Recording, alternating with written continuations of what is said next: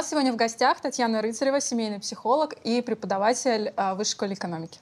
Таня, привет. Привет, Наташа. Привет. Привет, Карина. Спасибо, что позвали. Сейчас мы будем у тебя спрашивать, что мы с Кариной делаем не так. Да, и ни одни наши отношения не сохранили, то хоть поговорим а, здесь о том, как их все-таки сохранить. Наша миссия помогать другим. Да, и себе чуть-чуть. И, кстати, это семейная психология. Мы в первый раз об этом говорим а, в наших выпусках, и мы ни разу не приглашали семейного псих- психолога, так что ты у нас первая. Приятно. А, давай начнем, наверное, с самого начала. А, зачем вообще нужны людям отношения? Зачем нуж- нужна людям близость? А, потому что она же причиняет очень много боли. Это правда. Вот. э, И, может быть, не, ну понятно, что эволюционно для размножения и так далее, но вообще, в принципе, сейчас зачем... Сериал можно и в одиночку посмотреть. Да, зачем нам вообще сейчас всем эти отношения? Ну, между прочим, просмотр сериалов сейчас как раз один из э, видов совместности и близости. Вообще же Netflix и chill. Это такой эфемизм про «приезжай ко мне». Да. Так вот, зачем нужны отношения? Да, возвращаясь к эволюции, врожденная эта потребность нашей близости, она помогает нам выживать. И я немножко расскажу про детей, потому что все мы родом из детства, как известно. Значит, чтобы младенцу выжить, ему нужен опекающий взрослый. Физически, чтобы была безопасность, младенец привязан, ну, там, чаще всего к маме, но, в общем, неважно, к фигуре привязанности. Эмоциональная компонент вот этой безопасности — это эмоциональная вовлеченность мамы. Это то, откуда у нас рождается вот эта потребность в близости. Понятно, что мы не так уязвимы и зависимы, как младенцы, но одновременно с этим от э, колыбели и до могилы это наша потребность врожденная. Значит, если эта надежная связь э, есть э, у младенца, то а, он, вырастая, умеет создавать взаимозависимые отношения. Вот мы все хотим быть независимыми и прочее, но одновременно с этим, так сказать, э, такая любовь настоящая, это взаимозависимые отношения. Не излишне зависимые, не полностью автономные. Вот. А тогда, когда я могу опираться на эту надежную связь, при этом могу вести себя автономно. Например, приехала свекровь в гости, и мама с малышом, и малыш отходит к свекрови, а у мамы со свекровью, ну, прямо скажем, не очень отношения. Этот малыш возвращается, и мама недовольна и реагирует, иди, иди к своей свекрови, или своей бабуле, или еще что-то. Ну и ребенок получает какой опыт. Если я от мамы отхожу, то когда я возвращаюсь, эта связь ломается. Поэтому мне нужно быть рядом. Но если мама выдерживает это напряжение, и когда малыш возвращается, между ними ничего не меняется, связь как была надежная, так и есть, этот ребенок получает опыт. Ага, чем надежнее связь, тем дальше я могу исследовать мир, отходить от мамы. Это тут автономия и близость, монета одна с разных сторон. Это удивительное дело. Чем надежнее, чем ближе, тем автоном... автономнее. Кайф. То есть нам нужны близкие отношения на самом деле, чтобы быть более автономными. Ну, в некотором смысле. Это две наши потребности, такие центральные в близости и в автономии.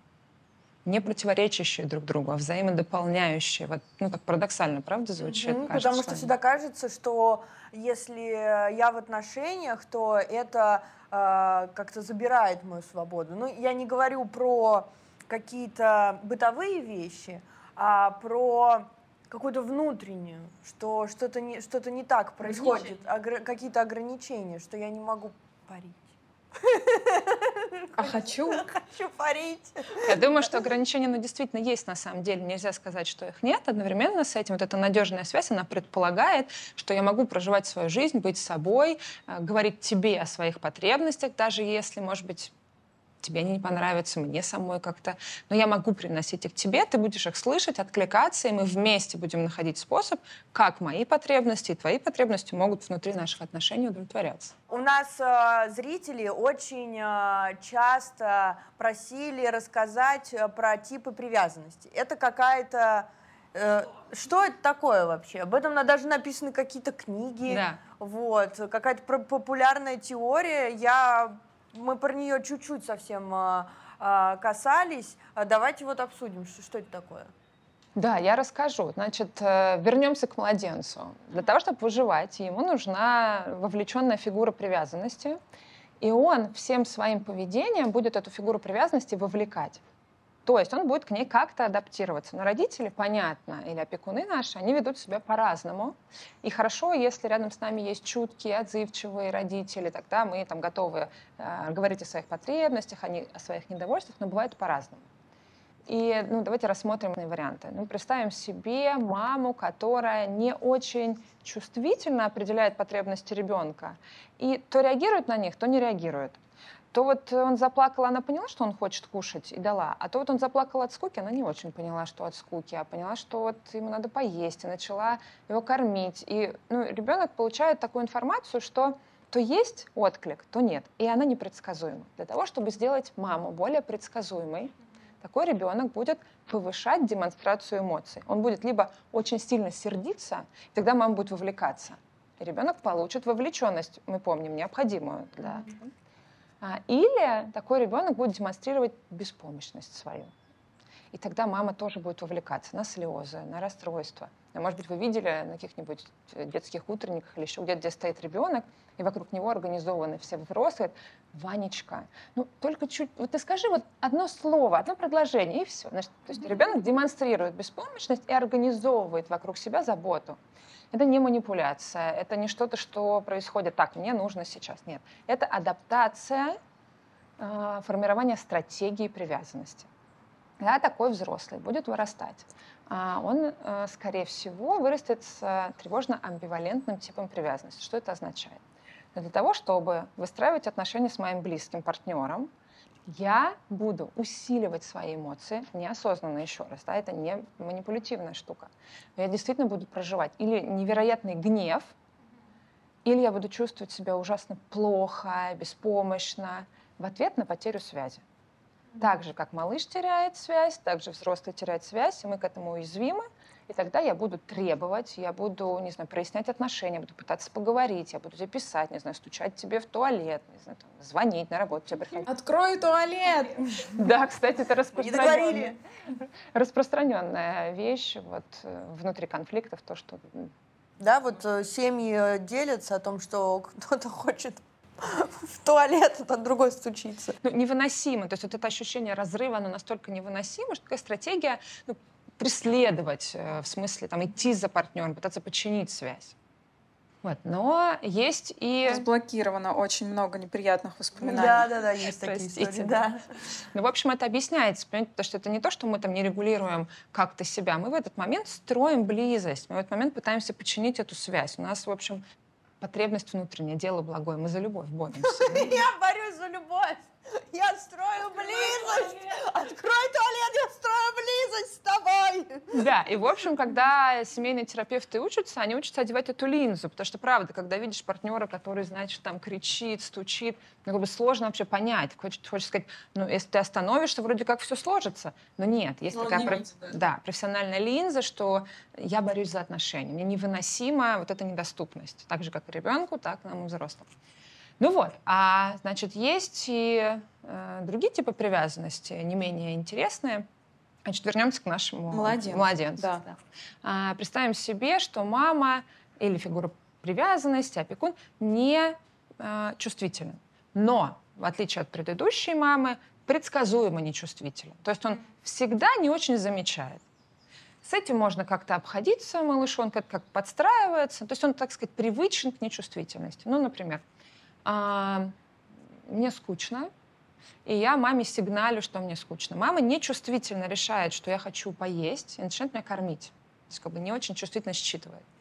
И дальше, например, я маме сигналю, что я не хочу есть. Но с мамой что-то такое происходит, что она, ну не знаю, там, ее как-то это ранит, она сердится, как-то она не выдерживает эту ситуацию, она начинает еще больше, например, кормить.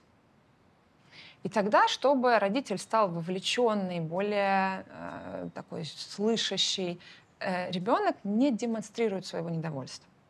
Надо сказать, что речь идет вообще про хороших мам, заботливых. Это не там, какие-то экстремальные мамы. Но мама не очень чувствительна. Но она предсказуемо нечувствительна. Да? То есть ребенок э, демонстрирует какую-то свою потребность. Например, ему скучно, и он хочет маму вовлечь. Мама ее неверно считывает и начинает его кормить. У нас такая распространенная довольно тема кормить. И дальше ребенок вообще-то есть не хотел, он маме демонстрирует, я не хочу есть, не знаю, там, недоволен, злится, еще что-то. И мама в этом месте не выдерживает это и становится, например, еще более не знаю, злиться, например, на него. Или она становится там отстраненной обиженной. Или она начинает интенсивно его кормить. Да? Тогда ребенок, чтобы, как бы, так сказать, остановить то, что начало происходить, он перестает демонстрировать свое недовольство. Он не показывает маме сигналы, что вообще-то я не хочу есть, и мне не ок. Э, он не показывает недовольство, он не показывает свои потребности нередко. И в какой-то момент времени, вырастая, такой э, ребенок, а потом более взрослый человек, может и не чувствовать эти потребности. То есть в некотором смысле терять контакт э, с тем, что я чувствую, с тем, что я хочу, потому что это мой способ получить более вовлеченного, значимого. То есть, вот я ребенок, и мне скучно, но я понимаю, что если я как-то буду призывать маму, то я не получу чего я хочу, либо я получу слишком много развлечений. А вместо этого что-то неприятное. Да, ага. вместо этого что-то неприятное. И тогда я, ну, так сказать, поиграю сам. Не покажу, не, не продемонстрирую. А если это получается в, во взрослых отношениях, если такой человек, э, он, э, когда он вырастает, он э, не показывает свои эмоции, свои потребности, думая, что взамен он получит любовь. Было бы здорово, если бы это было осознанно, если ну, бы он в этот ну, момент... Понятно, да. да, ну то есть стратегия ровно такая, то, что называется избегающим типом привязанности. Как это выглядит? Конфликт, и один партнер говорит, поговори со мной, я хочу выяснить, я хочу наладить, что ты чувствуешь, ты вообще что хочешь от отношений? А второй в этот момент понимает, что если я сейчас начну предъявлять свои потребности, ну, понимает это, я так сказать, утрирую, в общем, он проживает, то дело хуже будет но, скорее всего, я скажу тебе еще что-то, ты взорвешься еще больше, я потом попытаюсь тебе еще что-то сказать, и это будет усиливать. И то, что я э, выберу в этот момент, не сказать. Ну, или сказать то, что ты хочешь услышать для того, чтобы контакт наш сохранить, чтобы сейчас все не взорвалось. А второй партнер, конечно, в этот момент это воспринимает как, наверное, вам знаком равнодушие, невовлеченность, тебе все равно, ты не можешь найти время поговорить. Но на самом деле тот первый вот в таком эффекте небезопасности таким образом пытается сделать ситуацию более безопасной, более предсказуемой. А, это что касается типов привязанности. Я уверена, что это такая очень важная вещь. Важно про себя понимать, что у меня, что у меня за стратегия а, выстраивать отношения с близким, это мой поиск любви. Я вот сейчас э, немножко не поняла. Я думала, что избегающий тип привязанности — это когда мы избегаем привязанности и отношений а тут, оказывается, он находится в отношениях, просто молчит там. А, ну, он может и избегать действительно отношений, но на самом деле он избегает стресса в отношениях. То есть мы все нуждаемся в близости. У нас есть разные способы эту близость строить. Кто-то из нас усиливает эмоции, так сказать, борется за отношения, а кто-то а, гасит, как я сказала, не демонстрирует и этим самым пытается создать отношения более безопасные. Но это тоже про создание отношений. Но получается же очень часто, что вот этот избегающий тип привязанности тоже в народ вот вышло вот это выражение, вот мне там чувак пудрит мозги, просто у него избегающий тип привязанности. Он то есть, то его нету. Это как-то похоже на правду?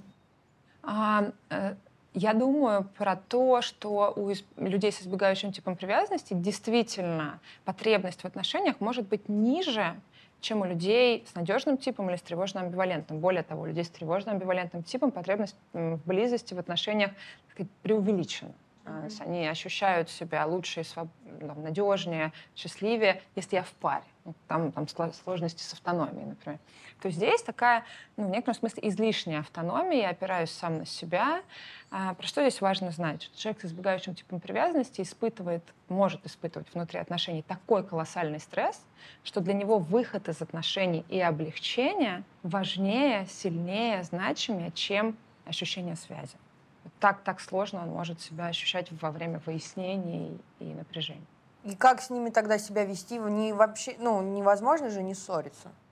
Э, невозможно не ссориться, таких отношений не существует. Э, здесь важно понять, как эти поломки в отношениях чинить.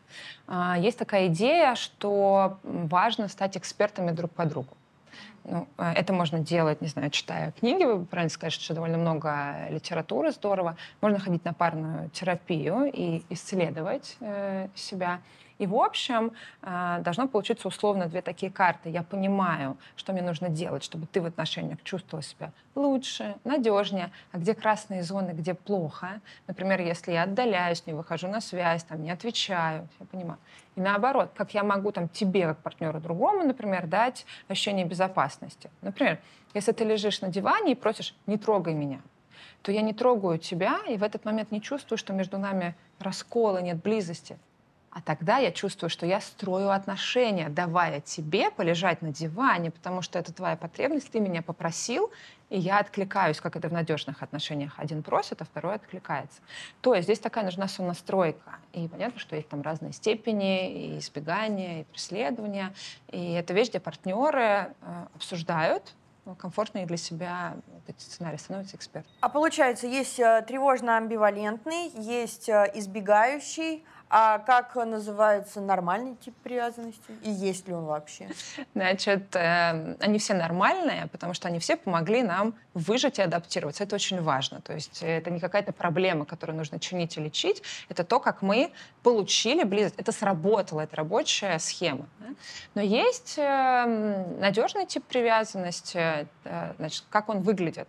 Я э, чувствую себя уверенно, я чувствую себя надежно и автономно, и я могу прийти к тебе и сообщить о том, как я себя чувствую, просить помощи и, и получу отклик. То есть, там, главный вопрос, могу ли я положиться на тебя, когда мне будет нужно? И если ответ «да» всегда, это характеристика надежных отношений.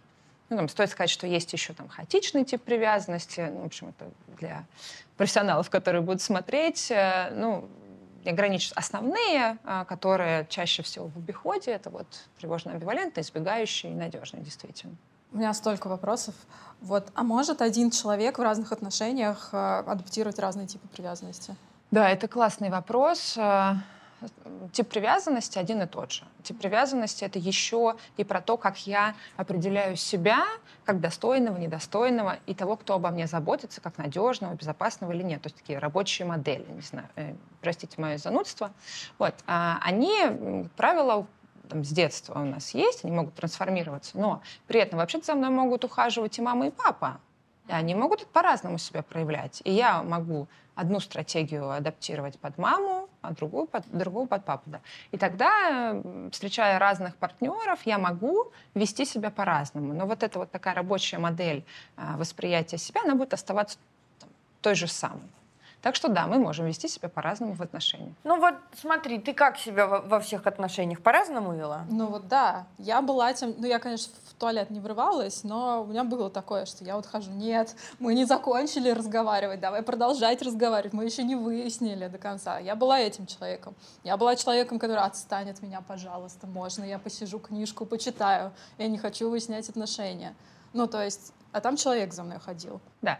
А, то, просто ты описываешь, это звучит как позиция в отношениях. То есть, смотрите, тип привязанности у меня для того, чтобы его поменять, надо либо в отношениях быть длительных каких-то, чтобы, не знаю, например, с надежным типом, тогда мы так подтягиваемся. Ну или он немножко менее становится независимым. А, или ходить на терапию, например, годами, в общем, выстраивая отношения с терапевтом, и мы можем двигаться в сторону надежной привязанности. Вот э, то, что ты описываешь, похоже на смену позиции. Например, человек с тревожно-амбивалентным типом привязанности в какой-то момент времени почувствовал недостаток связи, ну какой-то триггер. Ты там вовремя не пришел домой, да, я приготовила еду, ты не пришел, наверное, я не важна тебе. И он начинает прояснять отношения. Говорит, что ты вовремя ты не пришел, я же тебя так ждала, ну там я хотела. Есть, а наш там измотанный, значит, избегающий пришел с работы, у него было ужасное совещание, и вот он открывает дверь, значит, и хочет спокойствия, пространства и безопасности, и получает, от чего ты, получает претензию, то, что он считывает как претензию. Да? Ну и тогда он э, может это воспринимать как мои потребности не важны, да, и свойственным себе способом отстраняться для того, чтобы там, успокоить происходящее. И тогда наш тревожно-амбивалентный э, партнер, преследующий партнер, там, будет пытаться чинить отношения, пытаться, поговори со мной, ну поговори, ну куда ты уходишь. В какой-то момент времени почувствует, возможно, отчаяние и скажет, ну и ладно, я вот с тобой да. больше не разговариваю. Такая амбивалентность. Да? И он уходит в другую комнату, хлопает дверью, и мы видим в этот момент, что он уходит.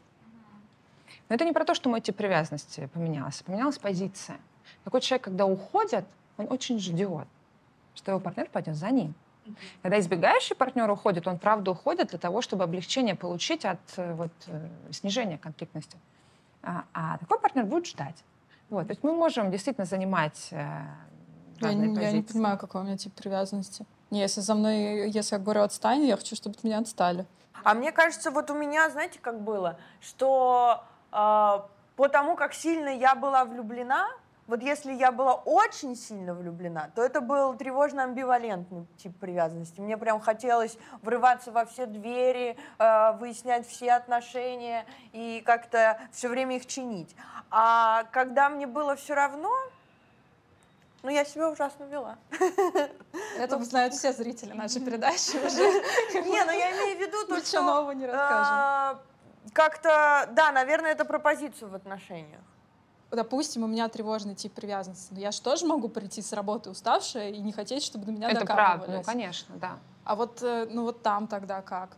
А, и ты придешь с работы, ты скажешь партнеру, слушай, я хочу, чтобы ты меня сейчас не трогал. Да? И если партнер не услышит это и продолжит это делать, то то, что ты будешь переживать, учитывая, допустим, тревожно-амбивалентный тип привязанности, то ты не важна, что тебя не слышат, и это будет болезненно. Это, это даст картину такую, что, наверное, меня не любят. Вот в этом смысле избегающий будет чуть иначе это переживать. А что... как, думать, вот сумасшедшая, что она ко мне пристала? Да, это нередко то, что звучит. Да. Они скорее будут переживать ощущение небезопасности, что я прошу, а оно не работает. И я не знаю, сейчас она успокоится, или сейчас я буду ждать усиления конфликта, и это небезопасность. Да? И то, что им нужно предсказуемость. Да? Одним из нас нужно постоянное подтверждение часто. Что нас любят. Что нас любят, что я важен, что я значим, тяжело автономия дается. А другим нужна безопасность, больше пространства, там, больше... Какая предсказуемость? Каждый день гречку, что ли, ему готовить? Одно и то же блюдо, чтобы все... Я не понимаю, что значит стабильность, если она им, наоборот, не нужна никакая стабильность, такое ощущение. Они же избегают. Им, нужна да. не без... им не нужна небезопасность. Вот чего они на самом деле избегают. Вот. Им нужна близость, но безопасная. Но безопасность, это у них же а, у них, у людей. У а, нас, да, у некоторых из нас. У них, да. Такая субъективная история про безопасность, мне кажется. Ну, то есть у кого-то там чуть-чуть э, я не так посмотрела, и уже человек чувствует себя небезопасно. Но это же невозможно всегда быть в хорошем настроении, чтобы другой человек чувствовал себя безопасно. Да, безусловно. Вообще нет идеи, что отношения должны быть без сучка, без заторинки. Ну, там, конечно, так. А одновременно с этим э, наша устойчивость к стрессу внутри отношений, она будет зависеть от того опыта, который мы получили в детстве. Там, получил ли я опыт того, что я могу запрашивать свои потребности, мой родитель принимает это, или я ему говорю, что мне что-то не ок, и он тоже принимает это, да, и наши отношения не рушатся. И тогда я могу это проживать, и тогда я могу это привносить в отношения, и так в надежных отношениях вот эти вот все протесты, недовольства, они принимаются. Да? То есть там нет такого, это с тобой что-то не так, сделай с собой что-нибудь, это скорее про ненадежные отношения. Какая разница? А мы уже чуть-чуть э, это сказали, но получается, что у нас с рождения тип привязанности, и э, вот какой у нас есть, то мы его не можем поменять. Можем, можем. Это такая длительная работа, или длительная с терапевтом, или какие-то отношения должны быть длительные, которые дадут нам новый опыт. Новый опыт. Например, у меня небезопасный, так сказать, тип привязанности, точнее сказать, неэффективный. Да? И я, например, иду в терапию и с терапевтом создаю отношения привязанности. Или я там создаю отношения с партнером, и мы, не знаю, или у него надежный тип, или мы вместе идем на терапию, я получаю новый опыт, где я рискую, например, я избегающий, я рискую, но я предъявляю а, свои потребности, и я получаю отклик, и я не получаю критику, я не получаю там, отдаление преследования. И этот новый опыт может наращиваться. А вот тревожники с избегающими, они вот совпадают, да, часто?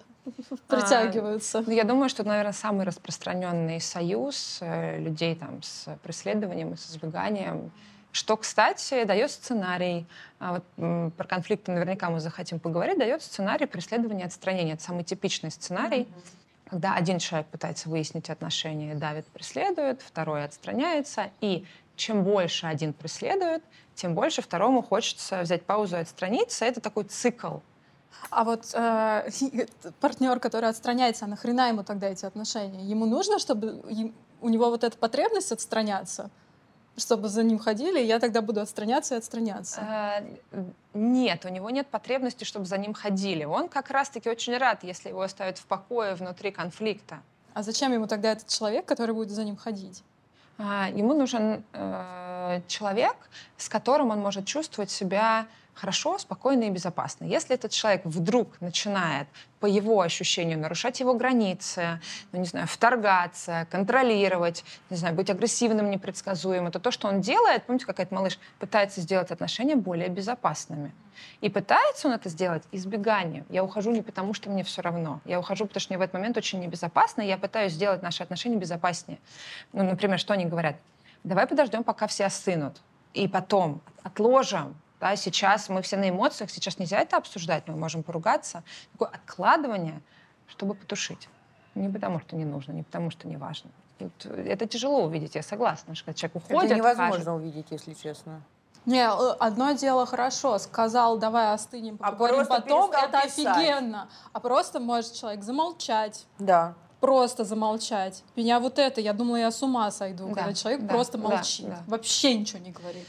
Вот если говорить про изменения, которые происходят на терапии, что там, собственно, случается? Как терапевт, э, помимо того, что исследует сценарии конфликты с партнерами, он в этот момент ставит на такую условную паузу, обеспечивает эмоциональную безопасность и идет к этому партнеру и говорит, а что там с тобой происходит? Когда он молчит? Да. И что там с ними происходит? Рубрика «Что с ними не так?» Так. Да, Нет, ну это правда очень интересно. Знаешь, я думаю, что в том даже, как ты спрашиваешь, очень звучит, ну типа, ну, ну хочется же, ну протест такой, да, ну да, какого да. черта? Там, там так, так интересно. Нет, просто очень интересно. Собственно, мы поэтому и создали эту передачу, чтобы узнать, что же там происходит. Что мы делаем. Да. Там в этот момент, на самом деле, много ощущения небезопасности, много страха. Страх, что я сейчас скажу, и я не попаду, и конфликт усилится. Не знаю, вина из-за того, что она или там, он рядом со мной вот так несчастен, значит, я что-то не так. Там на самом деле довольно много таких тяжелых переживаний. И если человек там остается в конфликте, он тогда должен быть в контакте с этими переживаниями, а это очень тяжело. И вы помните стратегию, там, не демонстрировать, где-то там не чувствовать, не показывать. Это сложно. Но если второй партнер, например, преследующий, видят во время терапии, когда он сам не захвачен преследованием, а это уже бывает там, к, так сказать, условно второй стадии терапии, когда там, конфликтность снизилась, он тогда видит, что рядом со мной находится человек неравнодушный, а уязвимый, боящийся. Не знаю, я иду по лесу, я вижу змею, я пугаюсь, у меня все тело реагирует, не знаю, буквально на физиологическом уровне. А потом я присматриваюсь, а, это шланг лежит я успокаиваюсь. Вот в некотором смысле в терапии происходит это, когда я вижу тебя как равнодушного, отстраненного или непредсказуемую, агрессивную там, и прочее. А потом терапевт, исследуя при партнере, а что там внутри, что это за глубинные эмоции, которые ты проживаешь, ну вот такая змея становится, не знаю, там шлангом условно. И рождаются другие эмоции, даже на физиологическом уровне. Я начинаю тебе сочувствовать, мне хочется откликнуться на эти твои потребности, на эти твои страхи, мне хочется тебя пожалеть, я хочу быть рядом, ближе э, к тебе. А, ну все, я поняла. Получается, там тоже есть чувства. Да. Они там есть. Достаточно сильные переживания, я так понимаю.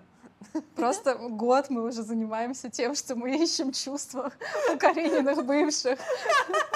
И вроде нашли. Нет, ну... Чуваки. Точно ничего нет. Тань, надо найти Карине чувства у бывших. Так, а, и получается, мы сейчас а, пододвигаемся а, плавно к теме, а, что есть, а, вот есть отношения, в них есть проблемы. Какие вот самые распространенные красные флаги, э, с которыми приходят э, на терапию. Чаще всего это повторяющиеся ссоры, ссоры, после которых нет ощущения, что мы помирились по-настоящему эмоционально. То есть когда ссора как будто ставится на паузу, ну, мы так погавкались и разошлись. Ну и вроде как функционируем обычно, но до момента, пока какой-то триггер не поднимет опять наши переживания. Вот это, наверное, самое распространенное. Непреодолеваемые вот такие ссоры. Ну, как вы уже поняли, это сценарий такой преследования, отстранения, то, что в терапии называется негативный цикл взаимодействия. Вот, потеря близости, ну, там, языком таким житейским, недопонимание, люди чувствуют, что раньше, особенно в период влюбленности, который ты упомянула, конечно, там идеализация, очень приятное такое время, а дальше могут попадать в этот цикл и чувствовать, что как бы я ни просила об удовлетворении своих потребностей, второй не отзывчив, эмоционально не вовлечен, э, и тогда я, особенно если я тревожно-амбивалентна, я делаюсь несчастным, я чувствую себя несчастным. А, ну, что еще может быть? Еще есть ситуация, все-таки семья отношения развиваются, создается, создаются отношения, дети появляются. Тогда семье нужно помочь перестроить э, структуру, а, передоговориться. Это тоже нередко бывает, когда возникают какие-то сложные ситуации на этапах развития. А получается, что есть какие-то стадии у отношений? Ну, я имею в виду, когда вы там встречаете, когда ты один человек, когда вы встречаетесь. Когда да, ты... я думаю, что есть немало классификаций, но если там э, думать про то, как семейные психотерапевты на это смотрят, то есть такой жизненный цикл семьи. Да? Но если коротко про него сказать, что человек выходит из семьи, такой юноша, это стадия монады. Ему нужно ответить на вопрос, кто я, чего я хочу, хочу ли я отношений, если хочу, то каких отношений я хочу, и получить опыт независимости. Ну, например, финансовой независимости от родителей, эмоциональной независимости. Извините, сепарацию пройти. Я думаю, что там слушатель наш подготовленный. Да? А дальше я встречаю партнера, и у нас задача э, перейти на стадию диады, организовать союз и обсудить, а как мы теперь с тобой будем вместе жить. Потому что есть я, и я вот так себе представляю, а есть ты, я вот так себе представляю. Мы должны договориться о том, как мы будем жить. Довольно кризисный, на самом деле, этап. Он там около двух лет может длиться. Самый ссор очень много в этот момент. Но в какой-то момент, если пара решает завести ребенка, снова надо передоговориться, кто жертвует сейчас карьерой, кто будет сидеть с ребенком, там, не знаю, а как мы теперь общаемся с бабушками, дедушками, не знаю, у них есть ключи, они приходят или мы там, или как. Вот. И ну, таким образом э, развивается семья, проходя весь жизненный цикл семьи. В какой-то момент времени дети вырастают. Ну, сначала там идут в социальные учреждения, тоже надо перестроиться. Зачем дети становятся подростками, это еще один кризис, и они вырастают, уходят. Это такая стадия опустевшего гнезда, где родителям нужно теперь а, снова спросить себя, как мы теперь будем жить. Очень часто о детях да, заботиться.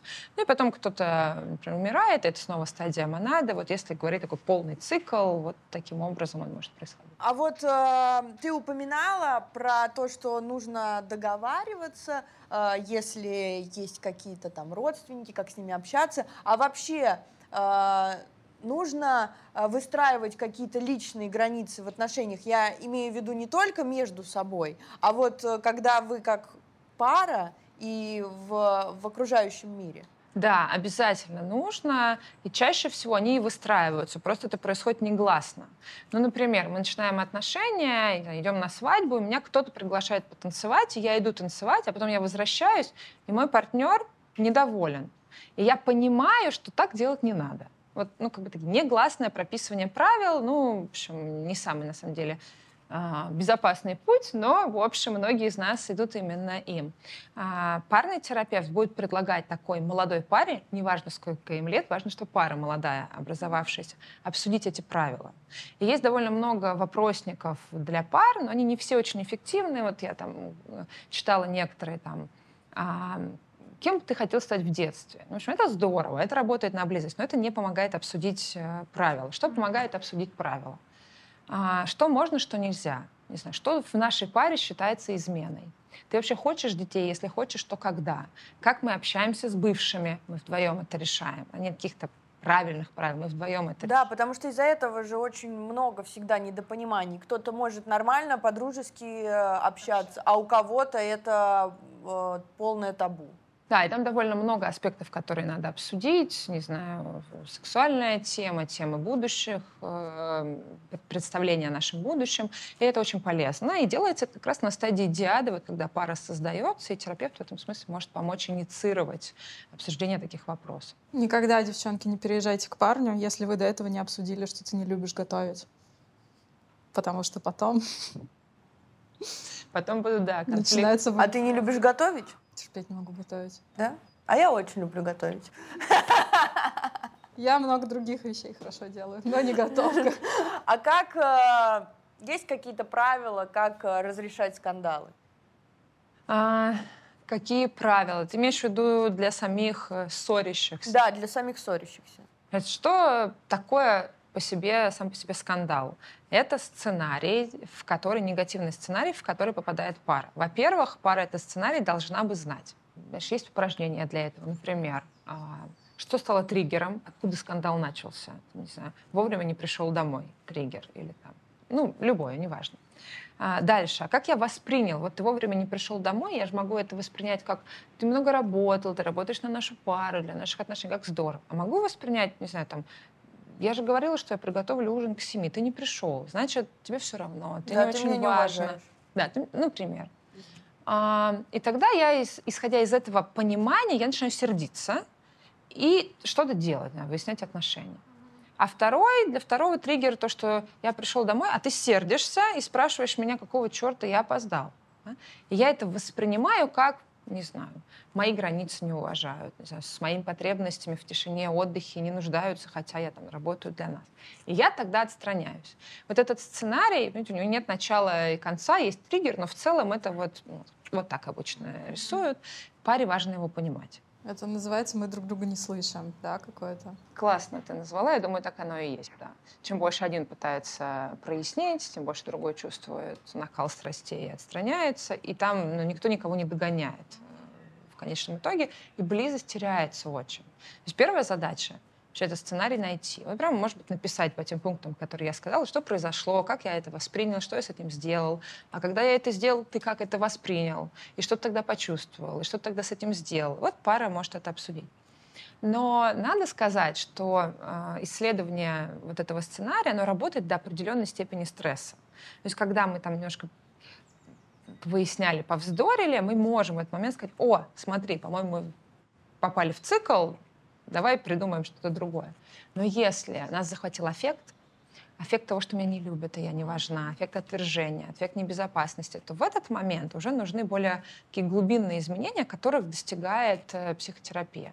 Вот позволяя идти в глубину вот этих чувств и прямо на сессии и делиться этими чувствами, исследовать вместо того, что я защищаюсь, вместо этих стратегий, я нахожу контакт со своей уязвимостью, я тогда могу видеть твою уязвимость, потому что если я в защите, я и твою уязвимость не вижу. Да?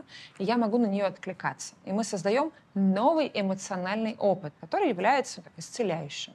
Так интересно, вот ты рассказываешь про уязвимость, я никогда не задумывалась о чувствах других людей. Закрываем передачу, мы, мы все поняли. А, ты много рассказываешь про семейную терапию. Мне кажется, надо... надо... Карина умеет готовить зато. Люблю покушать. Так вот, а, семейная терапия, как она происходит? Как обычная терапия происходит? Ты приходишь, здрасте, здрасте, и полетели. Вот вы, вы вдвоем общаетесь с терапевтом. А как происходит на семейной терапии? Ну вот, кстати, я же ходила.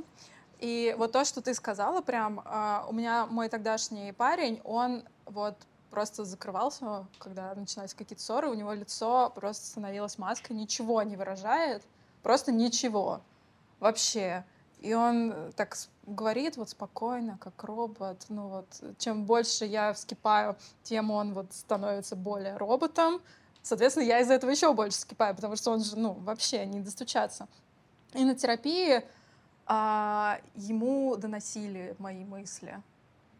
Потому что я еще хотя бы поняла, что окей, он так защищается, но он вот настолько в закрытке, он вообще не хочет с моей, от меня вообще ничего слышать не хочет. Но при этом он, он согласился только... пойти на терапию. Да, согласен. А зачем он тогда пришел? Так. Посмотрите наш выпуск про измены, если вы еще не знаете эту историю. Так, и э, так чего там семейной терапией? Как она проходит? Да, значит, понятно, что есть разные методы психотерапии, они могут как-то отличаться целями, задачами, инструментами. Ну вот если говорить, например, про эмоционально фокусированную парную терапию, то что там происходит? Пара приходит вместе, и сначала терапевт исследует, а, ну, собственно, негативный сценарий этой пары Понятно, что он дальше будет исследовать историю каждого партнера, так называемая история привязанности, что у тебя за опыт. И это не обязательно опыт только с мамой и с папой, это может быть опыт предыдущих отношений. Потому что если в предыдущих отношениях, например, мне изменяли, то я буду чувствовать большую небезопасность. Да? И моя линза того, как я смотрю на отношения а, с тобой, она тоже будет изменена в соответствии с этим опытом. Вот, и затем а, паре терапевт помогает изучить их, конкретно их сценарий ссоры. Включать он туда будет поведение, что они делают, восприятие, то, про что я сказала, да, там, змея или шланг. Ну и, в общем, чувства. Чаще всего для начала это бывают такие яркие, а, как еще называют, вторичные, инструментальные чувства, те, которые мы осознаем, такие защитные чувства.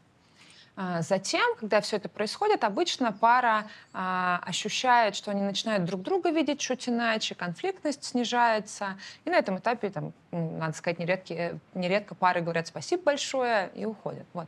Но глубинные изменения обычно начинаются на втором этапе. Да? Когда уже не нужно защищаться, не нужно бросаться друг в друга, там, э, и более такая спокойная, безопасная обстановка на сессии, тогда можно сделать что-то вроде индивидуальной терапии при партнере сначала с одним, потом с другим, и все это на, так сказать, благо близости. Да? Когда я с одним исследую, а что там с тобой происходит, да, то, о чем мы раньше говорили, что за твои страхи, что за чувства лежат в глубине опыта, в основе вот твоего защитного поведения.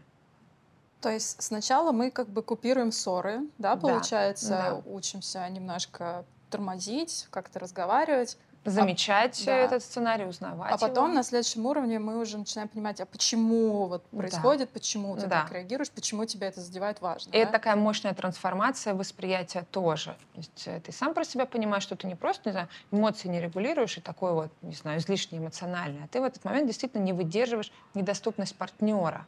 Да, вот как ты сказала, что чем больше он закрывался, тем больше мне хотелось там, сердилась, мне хотелось давить, не знаю, выяснять, возможно, тогда увидеть свое поведение в контексте поиска близких отношений. Вот. И на втором этапе происходит вот такая глубинная э, проработка, где я, с одной стороны, углубляюсь, исследую сам, изучаю сам, а дальше я рискую и делюсь с тобой.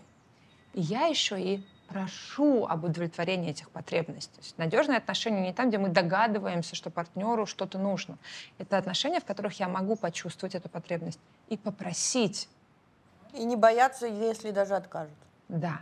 Да, но здесь есть терапевт, который помогает и второму партнеру увидеть, что сейчас это запрос, да, что сейчас не нужно защищаться, потому что, понятно, вот эти паттерны защиты, они очень сильные, надо сказать. Вот.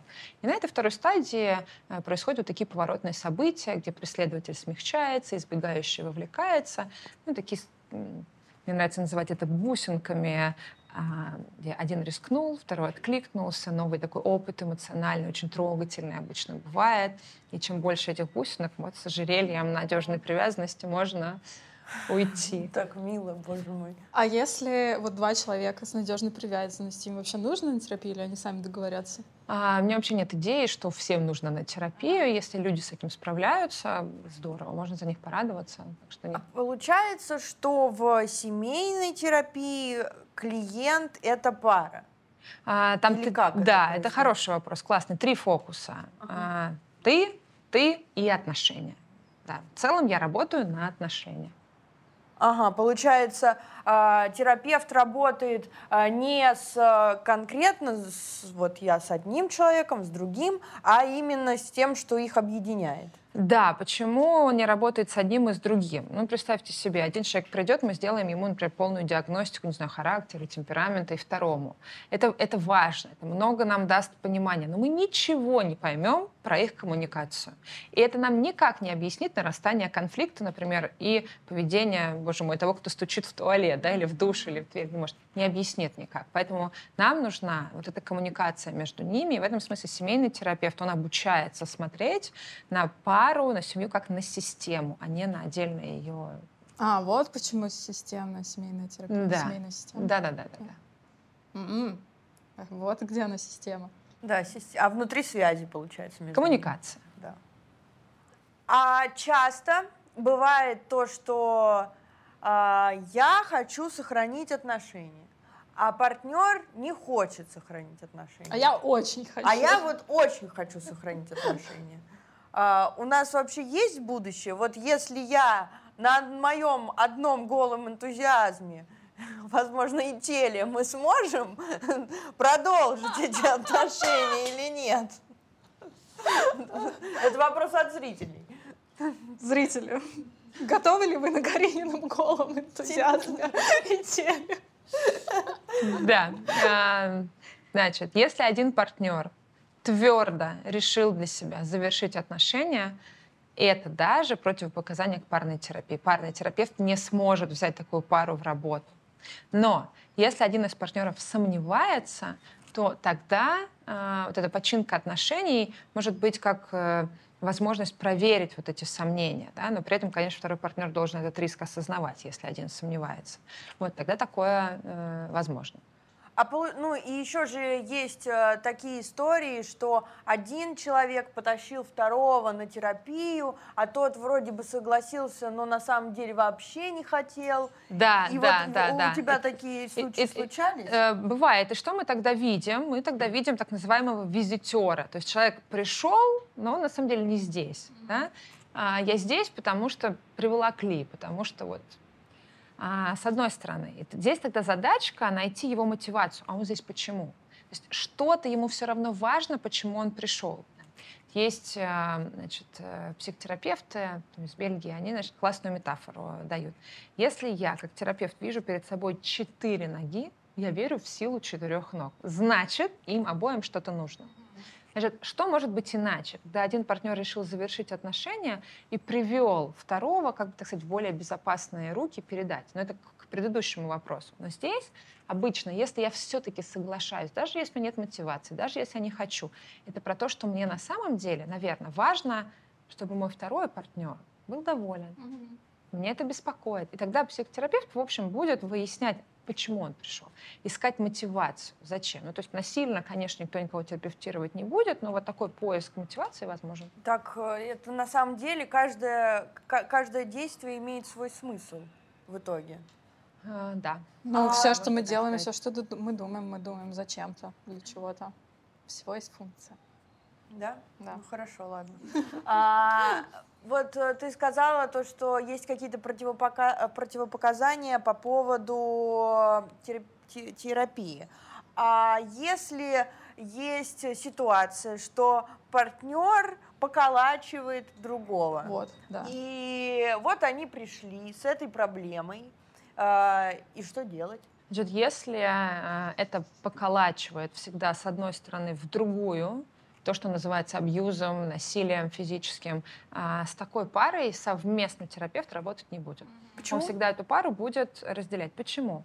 Он как бы ни секунды не дает посыла, что это нормально. Да, потому что если он остается с парой и пытается разрешить, он как бы говорит, что какое-то время можно условно в этом побыть. Но а, посыл терапевта другой. Нет, это неприемлемо. Вот. Поэтому если это однонаправленное так называемое насилие, оно часто сопровождается зависимостью и финансовой, и, не знаю, там власть сосредоточена часто в одних руках, то тогда нет, это отдельная работа, отдельно с автором насилия, сейчас довольно распространено, а, и работа с жертвой насилия. Но бывают случаи, когда насилие является частью цикла. Угу. Это что значит? Значит, что это значит? Это означает, что человек э, не всегда является а, так сказать, абьюзером, но а, когда пара борется за близость, один или не может настолько сильно достучаться, что в какой-то момент времени знаю, срывается и может, не знаю, толкнуть или еще что-то, или другой никак не может остановить вот этот эффект э, ссоры, единственное что-то, не знаю, оттолкнуть, например, а, то тогда терапевт парный может с таким видом насилия работать, но здесь очень важно, чтобы человек, который этот раз насилие совершил, он а, раскаивался, хотел менять, и ну, это вообще так, какой-то такой залог. То есть вот есть разный вид насилия. а если разные... они друг друга бьют? Но опять же, как они друг друга бьют? Как они друг друга бьют. Если это что-то, что меня и самого на самом деле напугало, то есть я вообще говоря, ну, там, абсолютно против насилия, но вдруг что-то такое случилось, я с собой не совладала, я не пойму, что это меня и самого пугает, да, это очень уместно. Вот. Но если это что-то, что стало а, не знаю, привычное. Вот, есть же такие виды коммуникации, где пары друг друга бьют. Ну вот э, просто и... э, а потом ну, сексом занимаются. А потом сексом занимаются. А, да, понятно, что примирение всегда там, очень страстно, но позиция терапевта одна — нет насилию. Это про то, что это ответственность насильника всегда, это про то, как он регулирует свои эмоции, какие решения он принимает. Нет. А если партнер меня удерживает, я хочу расстаться, а он говорит, э, пожалуйста, давай будем вместе, давай что-нибудь придумаем. И я не могу от него уйти, я не могу отвязаться от этого человека. Я хочу двигаться дальше, а я совершенно в растерянности. Вот что делать? Да, но все, что касается удерживания, все-таки звучит как насилие да, и как бы отношение к нему мы уже обсудили. Я бы здесь там думала про то, как помочь, mm-hmm. как обеспечить некоторую безопасность, что это ну, там тоже на самом деле имеет значение а, тому человеку, который решил завершить отношения и помочь ему это сделать безопасно. Это уже опять в сторону сталкинга какой-то, который мы обсуждали. Посмотрите наше видео. Да. Хорошо, ну вот, а как мне рассказать партнеру, что я хочу пойти на терапию? Мне кажется, что нам нужно, пойдем. Как его убедить? А, я думаю, что все пары разные, и в этом смысле нет какого-то универсального рецепта, но то, о чем я бы хотела сказать, всегда это начинается с признания проблемы. А, вот я эту проблему должен увидеть, я ее должен почувствовать э, как проблему, и после этого я должен попросить о помощи, что тоже не очень просто, потому что все-таки наша культура, она предполагает там, справляться самостоятельно, особенно мужчине, предполагает, надо сказать, справляться самостоятельно. Вот. Поэтому, конечно, лучше всего разговаривать с партнером, да, но мы с вами знаем, что этот разговор уже может быть частью цикла, это может быть там, непросто. В этот момент, конечно, лучше выбрать время вне цикла и разговаривать о проблемах. Но правда, пары чаще всего приходят уже достигнув определенного, хочется сказать, дна какого-то сильного кризиса, пока это работает вот чаще всего таким образом. Хотя, в общем, есть пары, которые приходят заботиться просто о отношениях, такая вот профилактика. А какое дно, например, может быть? Ну, мы уже поговорили да, про ссоры, да. но а, есть э, да. какое-то дно? Есть, э, есть, есть дно. Называется это дно точка невозврата, когда я жду отклика. Я его жду, я его прошу, я его прошу, прошу, не получаю. Я проживаю расстройство, стадию депрессии, стадию разочарования. И в какой-то момент времени я выгораю внутри отношений, и это точка, в которой, в общем, и парная терапия редко работает. Вот. Это момент, в который мы пришли на парную терапию. Я была в этой точке. Когда мы записывались, я еще в ней не была. Да, бывает и так, кстати, mm-hmm. действительно. А, что точка невозврата уже э, наступила, и ты уже не хотела спасать Мы отношения. очень долго ждали записи, но я ага. вот это тоже да, да, да. про измены. И пока он там дождался и записал нас все-таки, я уже пришла и понимаю, что нет. И просто 10 сессий мы расставались, можно сказать. Да, есть и такой вид помощи парам. Расстаться, особенно если есть дети, например, сохранить э, взаимодействие как родителей, но при этом разорвать отношения как партнеров, сделать так, чтобы обиды и чувства из партнерских отношений не мешали функционировать как родители. В общем, да, есть даже такое понятие, как э, завершенный, хороший развод, завершенные отношения. А есть еще в фильмах э, часто э, транслируется такая сцена, что э, пара приходит на семейную терапию, и один партнер ожидает то, что психолог скажет другому э, то, ты мудак. Да, да, да, ты э, то. Все из-за тебя. Да, все из-за тебя. Ну, что психолог подтвердит слова да. Э, да. другого. Да. да. А, и мне кажется то, что многие люди очень сильно переживают и поэтому не идут в семейную терапию, потому что они думают, что вот они придут, а психолог скажет, ну, на самом деле ваш партнер прав, вы не правы, и вам нужно делать абсолютно то, что вам сказал э, там ваш муж, ваша жена. А, и э, такое случается? Это вообще такое Да, бывает? стоит забеспокоиться, если терапевт вам говорит такое, потому что все-таки терапевт занимает позицию нейтральности. Э, я так иногда шучу, когда партнеры жалуются в таком ключе, что звучит это примерно так, как «дорогой», «дорогая, если бы не ты, мы были бы идеальной парой». Но понятно, что если к этому видению присоединиться, то помочь никак невозможно.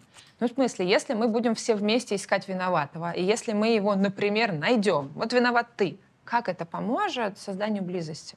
Ну, в общем, нет. Да? В этом смысле терапевт не будет занимать никакую сторон. Он скорее будет пытаться объединить пару, объединить силы пары против вот такого неэффективного взаимодействия, против их защит, которые мешают эту близость э, им получить. А, есть такой сценарий, и я, к сожалению, в него тоже как-то попала, что человек приводит своего партнера на терапию к своему индивидуальному терапевту. Типа, вот мы, я его привела, давайте разбираться. Давайте проговорим, почему это я здоровая Я тема. думаю, что это неудачное, да, неудачное решение. Я думаю, что иногда мы можем привлекать в индивидуальной терапии партнера для решения каких-то локальных задач и обсуждения. Такое, в общем, иногда встречается. Но в целом нейтральность таким образом терапевт а, не сможет обеспечить. Потому что если я долго работаю с одним партнером, я знаю его историю, да, и я, а, не знаю, какое-то количество часов большое его знаю, и как бы я ни хотел как терапевт, а мы все как терапевты на самом деле стремимся к качеству, быть нейтральным, я не смогу этого сделать. Да, я все равно буду скатываться эмоционально или как-то на сторону одного партнера. Поэтому, если идет индивидуальная терапия, то чаще всего индивидуальный терапевт просто отправляет пару к своему коллеге, у кого есть соответствующее образование в области парной психотерапии. Вот, я как раз и хотела сказать, что не все э, индивидуальные, ну, терапевты, которые принимают индивидуально, имеют право э, терапевтировать семьи, потому что у них нет такого образования, потому что, чтобы терапевтировать семью, это нужно отдельная квалификация. Да, это так, это так. Нужна специализация по работе с парой, по работе с семьей, мы уже говорили, системная семейная терапия, эмоционально фокусированная. Ну, их немало на самом деле, но нужна, э, действительно, нужно отдельное образование по работе с семьей. Вот а, у меня был вот этот как раз кейс, когда я пришла к терапевту индивидуальному, да, и у меня было ощущение, что просто на меня накинулись с двух сторон. Как? А, и я так подумала, что, возможно, это вот страх какой-то может быть частый. Там, я не пойду с тобой на терапию, вы там на меня накинетесь просто. Как, как с этим страхом работать? А, да, вообще говоря, очень много сочувствия возникает, когда об этом говоришь. Если я пришел за помощью, но я ощущаю, что на меня и партнер накидывается, еще и терапевт, то что это ощущение какой-то полной небезопасности. Конечно, профессиональный психотерапевт обычно то, что он будет делать, скорее останавливать нарастание конфликта на сессии, занимая вот эту самую нейтральную позицию, обеспечивать безопасность эмоциональную коммуникацию. Потому что, как вы понимаете, нередко обсуждение конфликта оно приводит к усилению этого самого конфликта. Вот. Если я прихожу на терапию и понимаю, что я проживаю и ощущаю себя так, что на меня, значит, и мой партнер, и мой терапевт нападают, то первое, что важно сделать, обсудить это с своим терапевтом. Вообще, если мне дискомфортно, первое, что надо сделать, обсудить с терапевтом, потому что это, в этом может быть какой-то мой вклад, и мне полезно было бы это увидеть. Но если я это ощущаю, так проживаю, это, в общем, обсуждение ни к чему не привело. Это повод найти терапевта, который больше подойдет. А я вот специально сейчас задам такой вопрос. А существуют какие-то... Существуют какие-то техники, которые могут удержать партнера, чтобы он был в узде? Это надо к тарологу пойти. Нет. Значит, даже... Стоп, не стигматизируем тарологов сейчас. Нет, кому это надо пойти? К, к, к ворожье. Это что, к, вора, к ворожее? ворожее? Да, но ворожее, имеется да. в виду, а, это я к чему? А, если я не хочу идти к гадалке, но хочу... К ворожею не хочу. Тут я не эксперт, надо сказать. Да, э, и, и к ворожею тоже не хочу идти, но вот хочу каких-нибудь психологических штук, чтобы, чтобы манипулировать там у него. чтобы он точно со мной остался. Вот есть такое? Привязать. Привязать. Да, сейчас я скажу, есть, и насчет популярность моя будет, да? Даже если бы А мы я... это просто поставим на обложку. Даже если бы такие способы были, я бы про них не стала говорить, потому что они антигуманистичны, да, они не соответствуют ценностям ни терапии, ни, в общем, моим личным, поэтому их и нет, и если бы и были, то, в общем... Так, сейчас я начинаю подозревать, что они есть на самом деле. Но ты просто, ты просто очень этичная. Таня такая, так, короче. Тань, мы с тобой, вот запись остановится, мы поговорим с тобой. это не гуманистично. Это не гуманистично, да, да. Просто нужно донести до людей, чтобы они Вы меня не убедили сейчас. не занимались. Нет, таких способов действенных Мгм. нет. И Если один человек пытается силой влиять на другого, это, в общем, насилие, э, оно неприемлемо. В общем, насильно мил не будешь. Не будешь. Не будешь. Не будешь. Хорошо. Короче, все, все, что про подавить, продавить, это не на семейную терапию.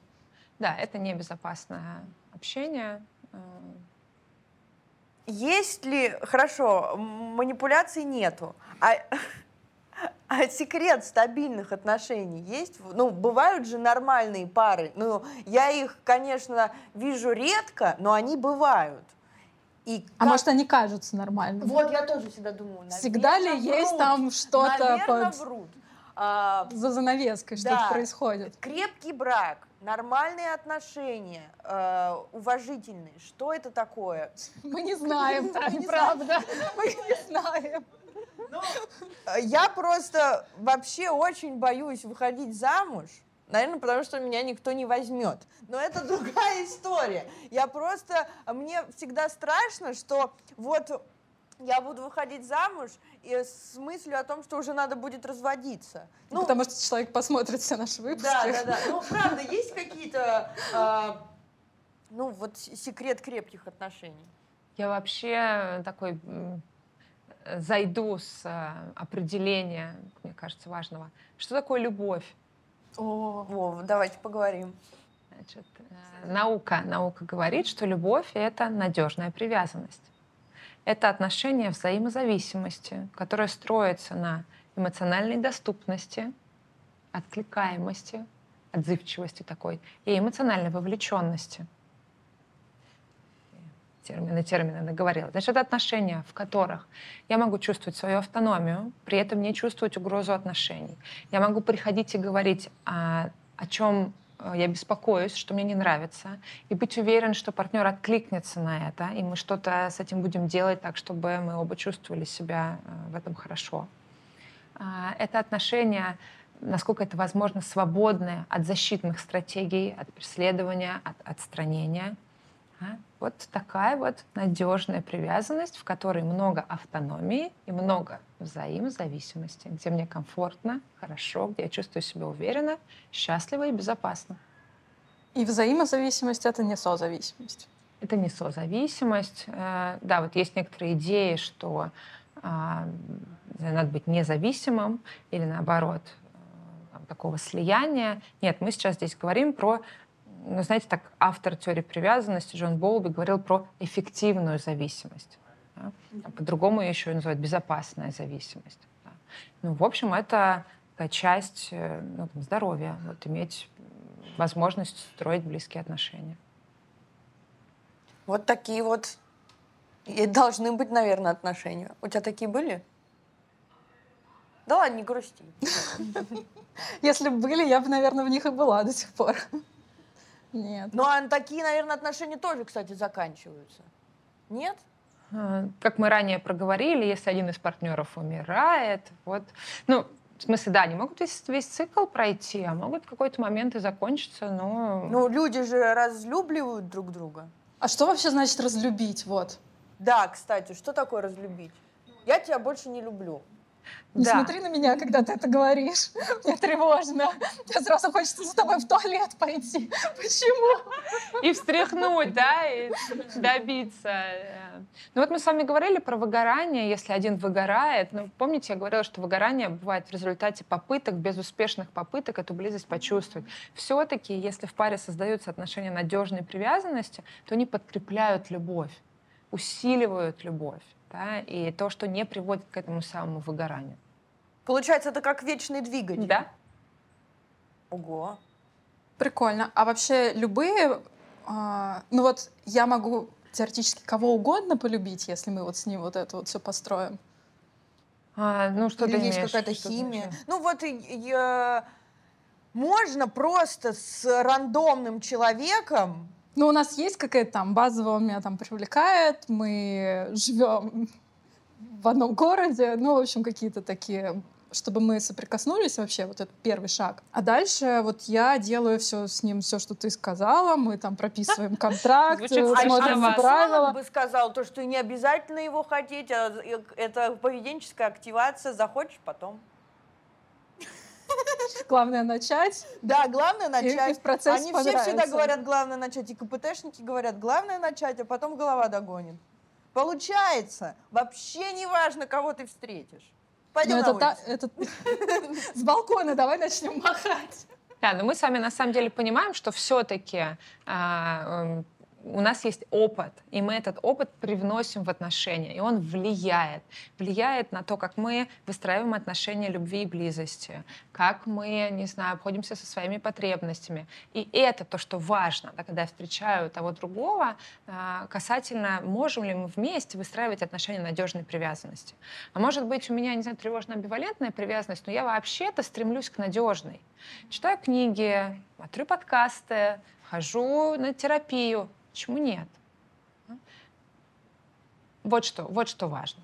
А что это за теория, что любовь живет три года? Это что такое? Мне это кажется, правда? что вернее сказать, что влюбленность. Влюбленность. влюбленность. Да, это такой этап идеализации, когда нравится все, когда мы преувеличиваем и приукрашиваем. И это, кстати, этап, в котором, вот про что ты, может быть, упомянула, слияние нормально.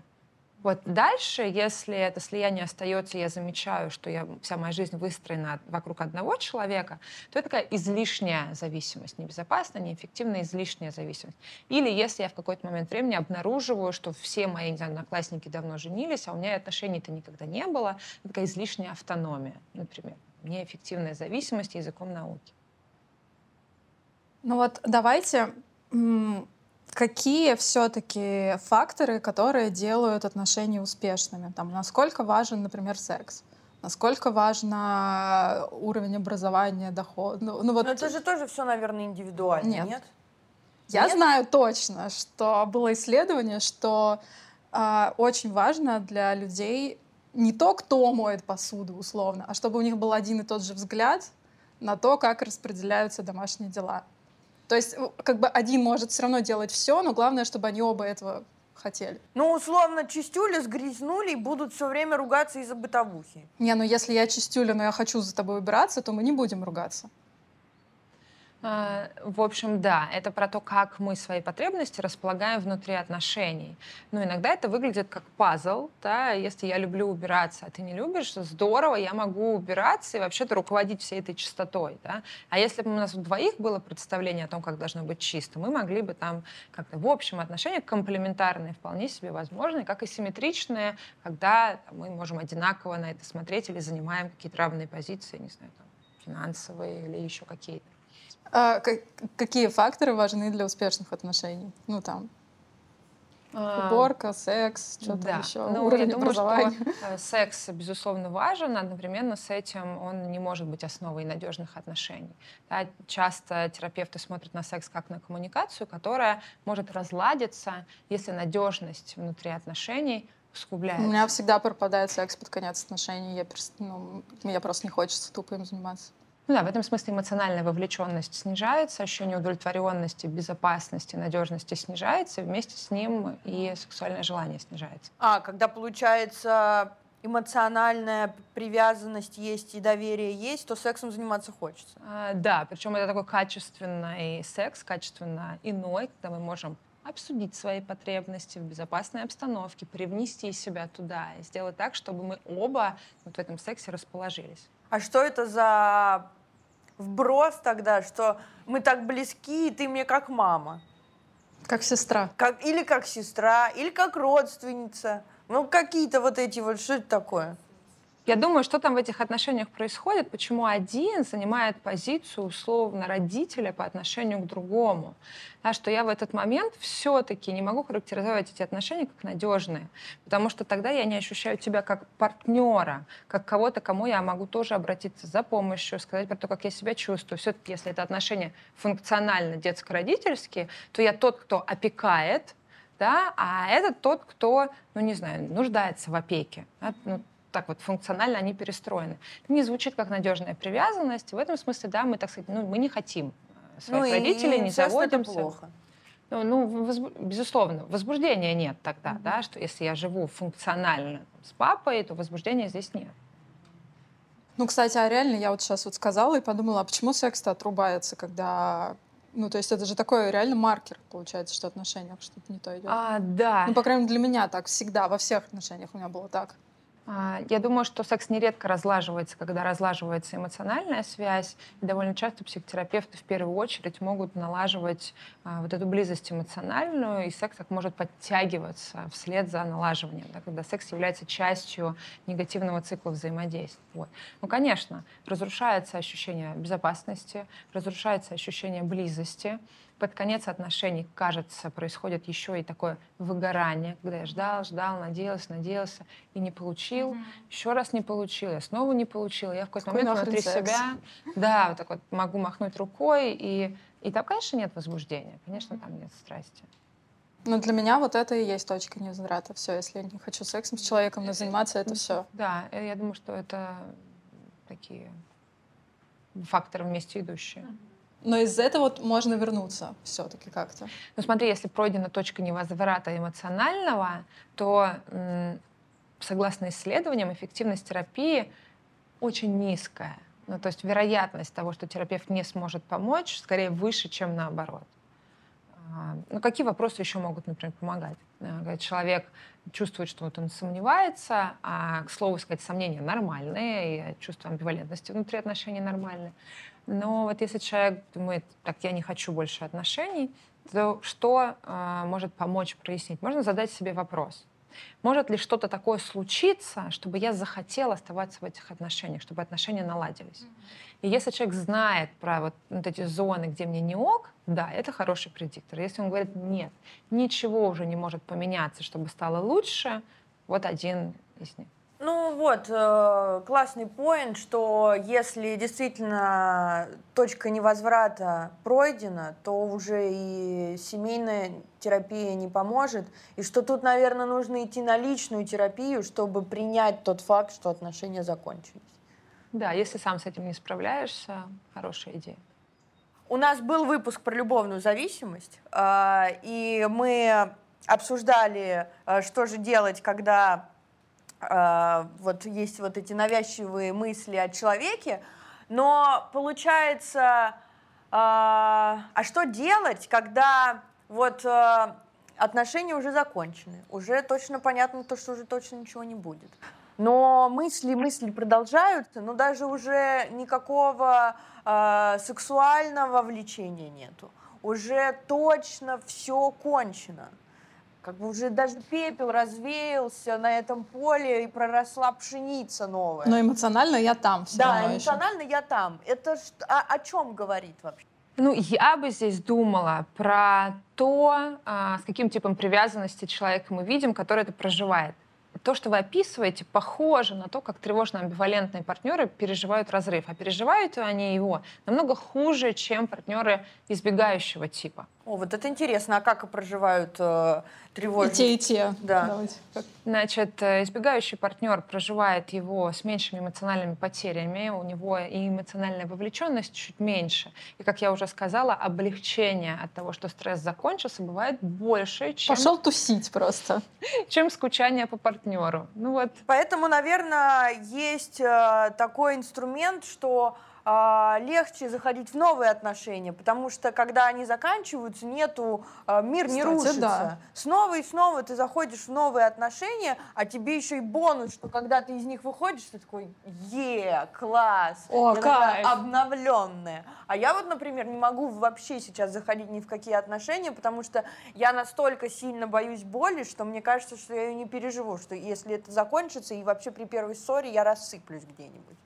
Вот. Да, вот раньше мы говорили про то, что это история привязанности, она не только про детство, но и про предыдущие отношения, которые влияют. Влияют на то, готовы ли мы уже рисковать, чувствуем ли мы себя устойчиво, или есть, например, какой-то страх, который может нас от этой близости сдерживать. Да? Но вот если говорить про такое цепляние, то, что происходит с тревожно-амбивалентными партнерами, они ну, там, могут продолжать оставаться эмоционально вовлеченными в отношения, даже когда они завершаются. Вот это вот ощущение себя автономным, оно у них хуже сформировано. Им тяжелее эта автономность дает. я буду занудствовать, чтобы отношения с мамой или с папой или с фигурой привязанности сохранять, им нужно было тревожиться. Помните, мама непредсказуема. Мне нужно быть все время на чеку, нужно быть в тревоге. И в этом смысле здесь эта тревога, такой хвост тоже продолжается. А что важно здесь? Важно не путать любовь как такую надежную привязанность и активацию стратегии привязанности, когда я чувствую разрыв, когда у меня повышается тревога, и я начинаю из этой тревоги или ну, избегать, или сжать педаль газа. Тогда у меня будет активация. И это очень похоже на состояние и влюбленности на самом деле, но это вот э, состояние, когда я обеспечиваю, как сказать, обслуживаю вот эту тревогу. Это не про любовь. Это про неэффективную зависимость, когда вот я в это попала, и у меня вот эти мысли, я думаю, все вот вокруг этого объекта. И получается, это как э, жить с какими-то призраками. Уже э, нету почти никаких воспоминаний, они все э, уже закончились. Ты уже человек, там уже человека нету. Как там бы, уже там. как будто бы человека нету. Ты не помнишь его запах, как он типа как, как кожа. Ну вот здесь, когда уже таким образом отношения разворачиваются, ну точнее их отсутствие, я бы все-таки исследовала, почему человеку важно хранить эти воспоминания. То есть здесь, кажется, есть еще и какая-то функция, может быть даже ресурсная, что вот отношения были такие, что давало мне много ресурсов. И теперь, когда я к этому обращаюсь, у меня там, не знаю, есть э, доступ к этим ресурсам. Вот здесь, когда все-таки человека уже давным-давно нет, а я все еще здесь, э, мне кажется, это повод исследовать, что это дает, почему это происходит. Да, просто хочется вернуться в фильм «Ванильное небо», чтобы быть э, в этом мире, где все хорошо, где ты сам себе все придумал. Не смотрела его? Ну, я, я смотрела, и мне было скучно. Про ванильное, значит, я тоже фильм не смотрела, но вот к ванильности возвращаясь, на парной терапии нередко супруги или партнеры могут переживать такую близость, которую они не переживали никогда ранее. Mm-hmm. Вот настолько вот этот риск эмоциональный, э, глубокий, ну, если они готовы к нему идти, соответственно, там, терапевт их туда ведет, что вот создается такая близость, такой новый опыт, которого никогда раньше не бывал. И это очень трогательно, на самом деле, вот в этом смысле. Это большое, большая благодарность, что вот такое доверие клиенты оказывают. Ого, Прикольно. Так мило. Да, это получается, ты вселяешь надежду, что любовь все-таки существует. Ну, наверное, на этой оптимистичной ноте, да, мы закончили. Да. Чтобы не вкидывать еще пессимистичных образов. Да, спасибо вам за этот разговор о любви. Тань, очень терапевтично. Очень правда. классно. Спасибо тебе большое, что к нам пришла. Спасибо. Тебе как самой? А, слушайте, мне было так легко, как никогда. Вот я где-то могла переживать, чтобы все было точно научно выверено, но в целом, еще спасибо вам огромное. Я как дома на кухне у себя посидела, еще такое удовольствие. Спасибо вам большое. Это функция нашей передачи. Да. Друзья, спасибо большое, что вы посмотрели этот выпуск. А, всего вам хорошего и верьте в любовь. Пока-пока. Пока. -пока. Пока. Música